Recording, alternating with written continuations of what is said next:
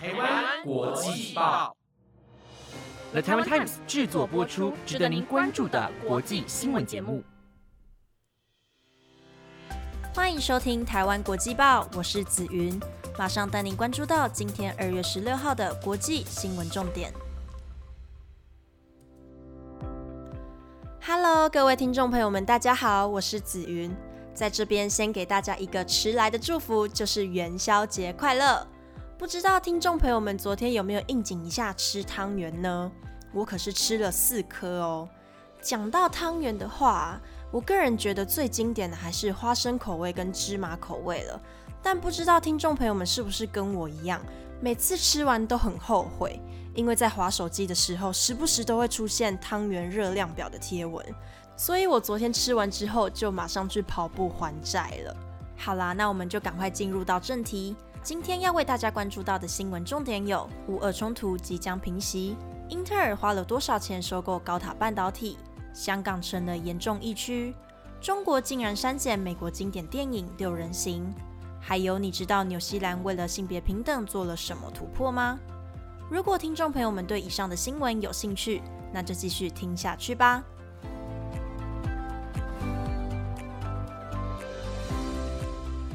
首先要带您继续追踪乌俄冲突。在星期日时，新宇与昨天的浩伟曾播报过，拜登与其他西方国家领导人称俄罗斯进攻日可能就在今天。而就在昨天下午，俄罗斯国防部对外宣布，他们正从乌克兰边境撤离部分军队。乌俄冲突不仅仅只是政治上的问题，也影响到了全世界经济、民生状况等等。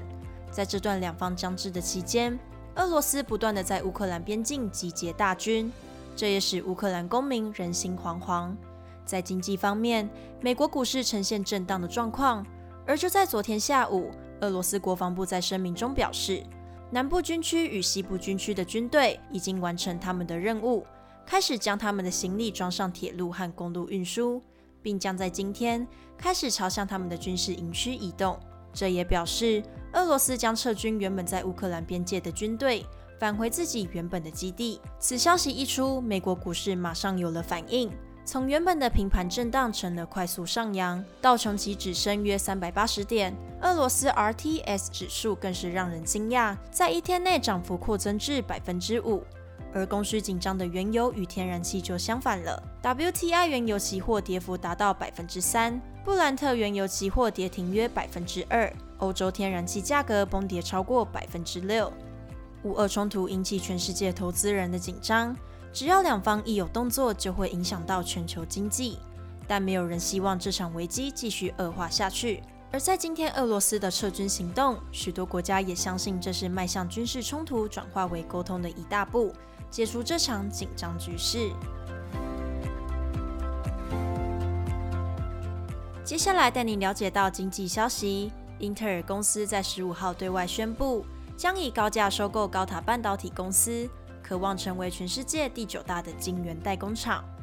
英特尔是全世界第二大的半导体公司，主要的经济对手为 Apple、三星等等，在业界占有一席之地。而英特尔收购的高塔半导体生产用于汽车、消费品、医疗和工业设备等各个领域的半导体和电路，是以色列的半导体专业代工厂。而英特尔在十五号发布声明，宣布将以五十四亿美元现金收购以色列晶片公司高塔半导体。公司表示，此次的行动是为了强化晶片代工事业计划的第一步，扩大晶圆的代工布局。在去年，英特尔本来有意愿收购晶圆代工大厂革新，不过当初革新的行为显示他并没有意愿被收购，英特尔因此失利。不过，英特尔并没有放弃壮大策略，化危机为转机，积极扩张在晶圆代工领域的市占率。若是成功收购高塔半导体，英特尔将挤进前十名，成为全世界第九大的晶圆代工厂。虽然此次的并购案相对晶圆代工产业还是有限。不过，若是英特尔在二零二五年后在美国开出新建厂产能，排名可能会大幅前进，更有可能超越力基电、世界先进等同业公司。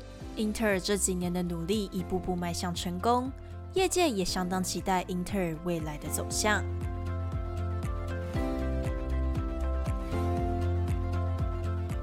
第第三则新闻带您关心到香港疫情，在台湾疫情渐渐稳定，不过在我们邻近的香港则是越来越严重，就连港府高层也受到波及。疫情持续了两年多的时间，各国家的情况也各不相同。而在十四号，香港染疫人数高达两千人，在十五号也达到一千六百一十九例。在暴增的情况下，香港的医疗体系崩溃，许多人甚至排不到 PCR 的筛检。医院外的停车场也布满着病床，有些人没得躺，只好病恹恹地坐在椅子上。病床数量供不应求，医管署表示，公立医院隔离病床使用率已经达到九成，却还有数千人等候入院。不仅医疗体系的缺乏，物资的供应也是一大问题。来往香港与深圳的跨境司机，累计至今天已经有三十五例确诊。香港的高层长官政务司长李家超。也因为家中佣人快筛为阳性而遭到波及。虽然李家超与他的家人检验为阴性，不过为了自己与别人的安全，决定在家中自我隔离。新一波的感染掀起，这也是香港的第五波疫情。在染疫的众多人数中，已经很难找出源头。香港则表示会遏制疫情的无限扩散，加大检测能力，也将借助大陆中央协助营运的马鞍山火眼实验室。扩大筛检数量，精准地检测出染疫人员，并加以隔离。在疫情的严峻之下，所有人也应当做好防疫措施，不向病毒低头，并相信总有一天会恢复正常生活。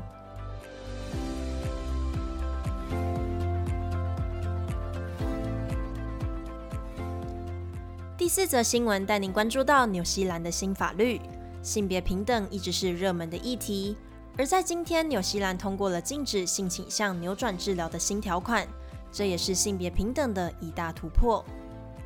性倾向扭转治疗又称为回转治疗，是指试图透过心理或灵性来介入，使双性恋者或同性恋者转化为异性恋。简单来说，就是强迫改变个人的性倾向、性别认同或者性别表现。根据路透社的报道。纽西兰政府在去年时就已经提出禁止性倾向扭转治疗的条款，而在今天通过了三读，获得了一百一十二位议员的同意票以及八位的反对票，此法规顺利过关，并且在法规内详细的说明哪些行为不属于扭转疗法，只要不具改变或压迫他们的性倾向，将保障个人表达意见与宗教信仰的权利。针对这项立法，也明确的规定到。如果对十八岁以下未成年人或缺乏完整决定能力的人进行扭转治疗的话，将构成犯罪行为，最高可处三年徒刑。此外，如果对任何年龄的个人进行扭转疗法并造成严重伤害，最高可处五年徒刑。纽西兰今天三读通过了禁止性倾向扭转治疗的条款，为性别平等打开了新的篇章。在议会中，也有许多议员开始分享故事，许多支持者也欢欣鼓舞，也相当期待他们所应获得的尊重。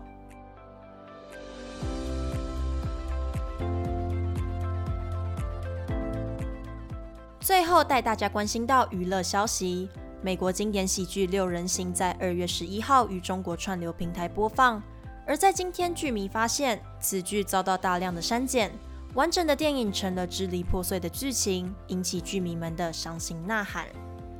美国经典喜剧《六人行》的剧名在中国翻译为《老友记》，近日在中国多个平台上播出，受到许多剧迷们的期待。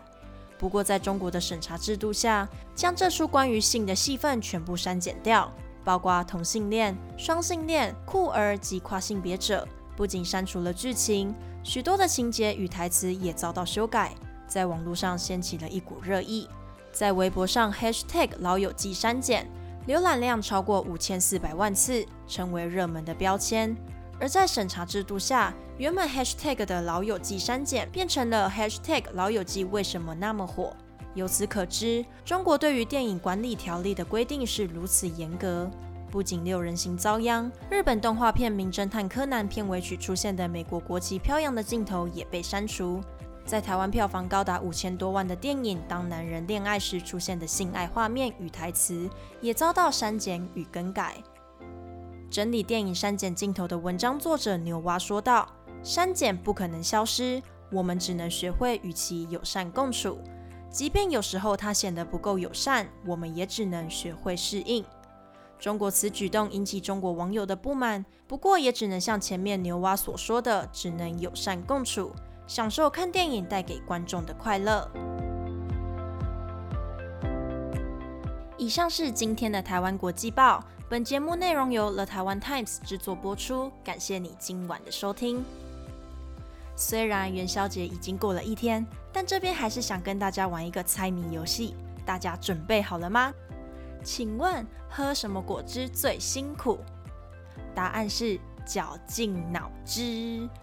大家有猜对吗？有没有觉得好像蛮好笑的？那我再出一题好了，这次我觉得真的比较好笑一点。